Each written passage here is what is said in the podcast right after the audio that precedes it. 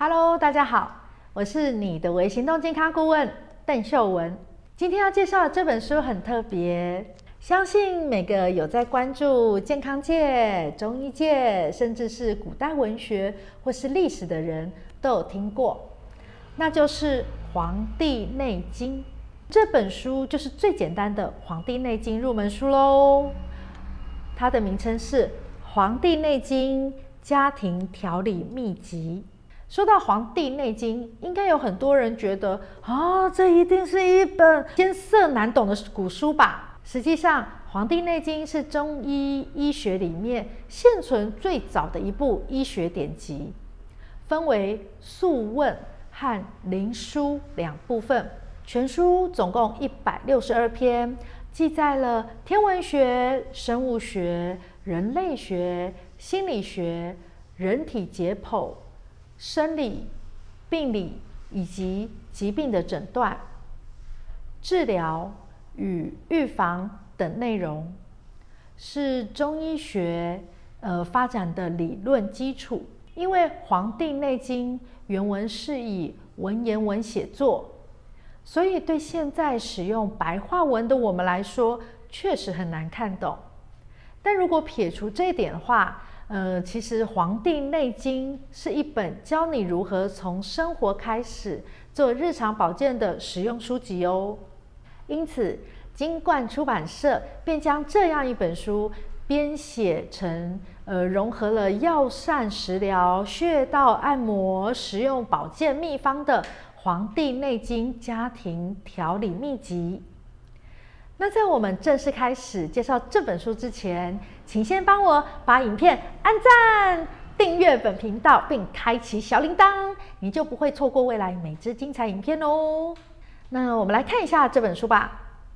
这本书分为九大章节，从最前面的《黄帝内经》介绍，到个别章节一一介绍何谓呃滋阴补阳、五行相克、经络、穴位。心病与心药，啊，自然道法，古代治病秘方，疾病预防。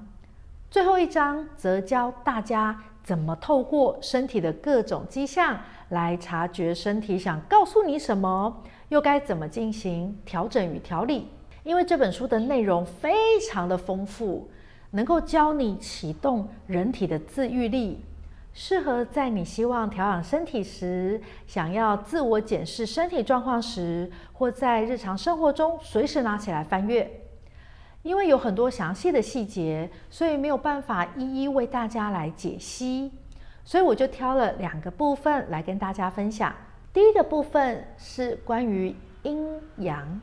大家应该很常听到人家说阴阳五行、阴阳学说、阴阳太极、阴阳融合，但阴阳到底是什么呢？《黄帝内经》当中提出中医养生方法的大原则：法于阴阳，合于术数。法于阴阳指的就是按照自然界的变化规律起居生活，例如日出而作，日落而息。随季节变化增减衣物等，合于术数，则是根据正确的养生保健方法进行调养与锻炼。例如心理平衡、呃生活规律、均衡饮食、适量运动等。阴阳呢，嗯、呃，是中国古代的哲学观念，它讲到的是呃所有事物相互对立的两个方面。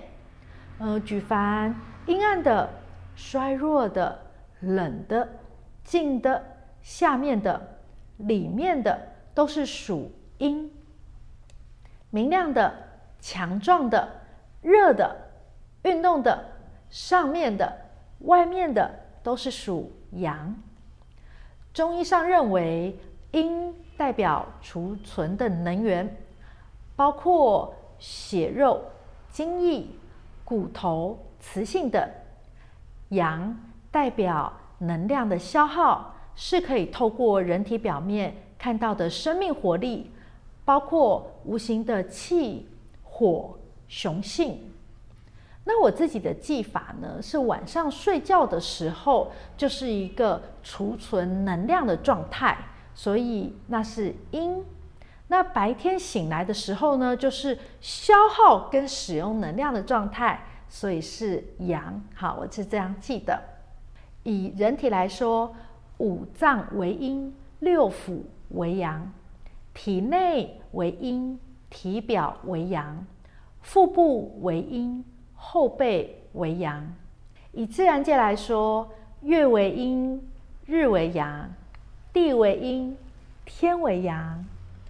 右为阴，左为阳，小为阴，大为阳。然后呢，水为阴，还有，哈哈，我准备火，嘿，嘿嘿嘿，火为阳。因此，我们必须要让人体的这个收藏与消耗适量。这样才能让身体处在阴阳平衡的状态，而不生病。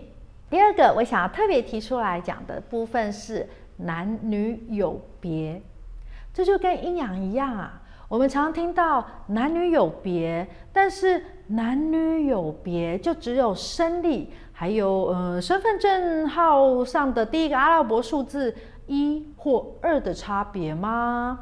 其实远远不是这样的哦。在《黄帝内经》里面啊，有记载男八女七的观点，它是在讲人的生命节律。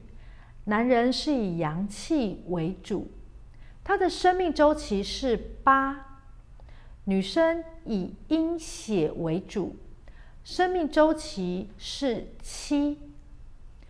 嗯，白话来说，就是男生八岁为一个周期，女生是七岁为一个周期。在书中有列了男生的一八到八八，女生的一七到七七。我在这里跟大家做分享。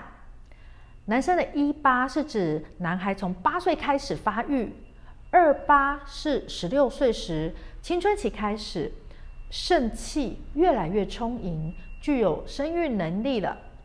三八是男子二十四岁，就是刚成年。这时肾气变得平和均匀，筋骨也越来越强壮，身高也定格了。这也就是台语有句俗谚哦，家呃查甫大甲二十五，查某大甲大巴肚。会这样说的原因，四八是三十二岁，这时候身体达到顶峰，真正成熟。因此，古人提倡男生三十而娶，但从此之后，男生的生命状态就会开始衰竭。五八是四十岁，身体开始走下坡，肾气衰弱。到了六八是男子四十八岁，开始真正衰老，阳气日益衰竭。七八是五十六岁。这时候，连肝气也衰弱，筋骨不灵活了，行动不便。对男性来说，五十六岁是一个关键时期。八八是男子六十四岁时开始进入真正的老年，生育能力渐渐消失。那女生呢？女子一七是七岁时，肾气盛，齿根。发长，牙齿待收藏，头发代表生发之机，和生机息息相关。二七是女子十四岁，开始有月经，乳房发育，这时候就有生育的能力了。三七是二十一岁，肾气已经长足，生发之机也到了顶点。四七是二十八岁，生长与发育到达最佳状态，所以古人提倡女子在二十岁左右结婚，是因为希望在二十八岁之前至少生了一胎，因为最佳生育年龄是在二十三岁到二十八岁之间。五七是三十五岁时，胃和大肠的精气。开始衰退，开始长皱纹，头发开始有一些脱落。六七是女子四十二岁时开始有白头发。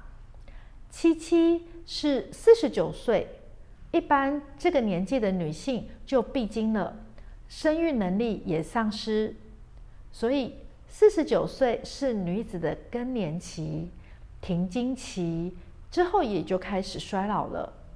一般来说，男人的身体开始走下坡，会比女人晚五年。到正式进入老年，男人是六十四岁，女人是四十九岁，有十五年的差距。所以一般来说，应该是女人会比男人老得更快。但为什么从很多数据来看，女人反而比男人长寿呢？书中提到三个面向。从生理特点来看，女性每个月都会有月经，可以排毒。第二个面向，从社会角色来看，男人的社会角色要承受更多的责任。那第三个面向呢，在心理的面向，男人很难像女人一样难过就可以想哭就哭。他们比较压抑情绪，无法宣泄，就会在体内累积毒素哦。我也额外去找了一些资料，例如 BBC 中文网的一个报道，就提到女性有基因优势。伦敦大学的呃詹姆斯教授说，女性有两个 X 染色体，男性则只有一个 X 一个 Y。身为女性，即使 X 染色体中有基因的缺陷，还有一个备份，但如果是男性的话，就没有备份了。除此以外，呃，男性也有比较多像是抽烟、喝酒、吃槟榔这样的不良习惯，都有可能导致寿命的缩减。男人的寿命比女人还要短的另一个原因，就是相较之下，男人会更喜欢冒险。例如极限运动，我们很常看到一些在徒手攀岩、呃冲浪之类的运动。嗯、呃，虽然男女玩家都有，但是男性的比例通常会高一点。这些活动本身就比较危险，所以这也是男性的平均寿命较短的原因之一。另外，世界上有一些饱受战乱冲突的地方，呃，男性的预期寿命也会大大降低。另外啊，这本书呃，除了在健康方面的帮助以外，它还能解决很多平常心里的小疑惑。例如喽，呃，为什么我们常常说的是买东西不说买南北呢？里面就讲了一个王安石的故事。哦，有人就问了王安石这件事，呃，王安石就回答：东通于木，西属金，南为火。北为水，那木呢跟金，呃，其实是可以装东西的，好，有这个木头与金的一些器具。可是南为火，北为水，火跟水是不能装东西的，好，所以呃，古人他就会说买东西，因为这个东西买了是能够被呃盛装的。但是呃，不能买南北，因为呃，水火是不能盛装东西的。这也解决了我心中一直很好奇一个小疑惑呢。所以这本书呃，阅读起来呃，非常的有趣哦。除了以上这两个部分，这本书还包含了许多养生奥秘、预防疾病的秘方，例如呃，幼儿养育、老年安养。五脏六腑的相补相克，食疗保养，经络穴位的按摩法，如何用古方跟慢性疾病还有文明病说拜拜，日常小疾病的调理，帮助自己活得更年轻的方法。好，结合了两个这两个部分哦，呃，这本书还包含了许多养生的奥秘、预防疾病的秘方，例如幼儿养育。老年安养、五脏六腑的相补相克、食疗保养、经络穴位的按摩法，呃，如何利用古方跟慢性病与文明病说拜拜，日常呃小疾病的调理，还有帮助自己活得更年轻的方法哦。因此，非常推荐大家看这本《黄帝内经家庭调理秘籍》。你的日常保健，呃，很多问题都可以交由他来回答。我把博客来的购书链接放在底下资讯栏，有兴趣的人可以点击下方链接购买。不过，秀文老师还是要在这里告诫大家哦，市面上的书籍多半都还是教你如何预防疾病。尤其你我都不是专业医疗人员，如果自己的身体已经有不舒服的状况，还是要洽专业医生哦。今天的分享就到这边，如果你还想看我，呃，会分享什么健康书籍，欢迎在下面留言告诉我。那我就下次见喽，拜拜。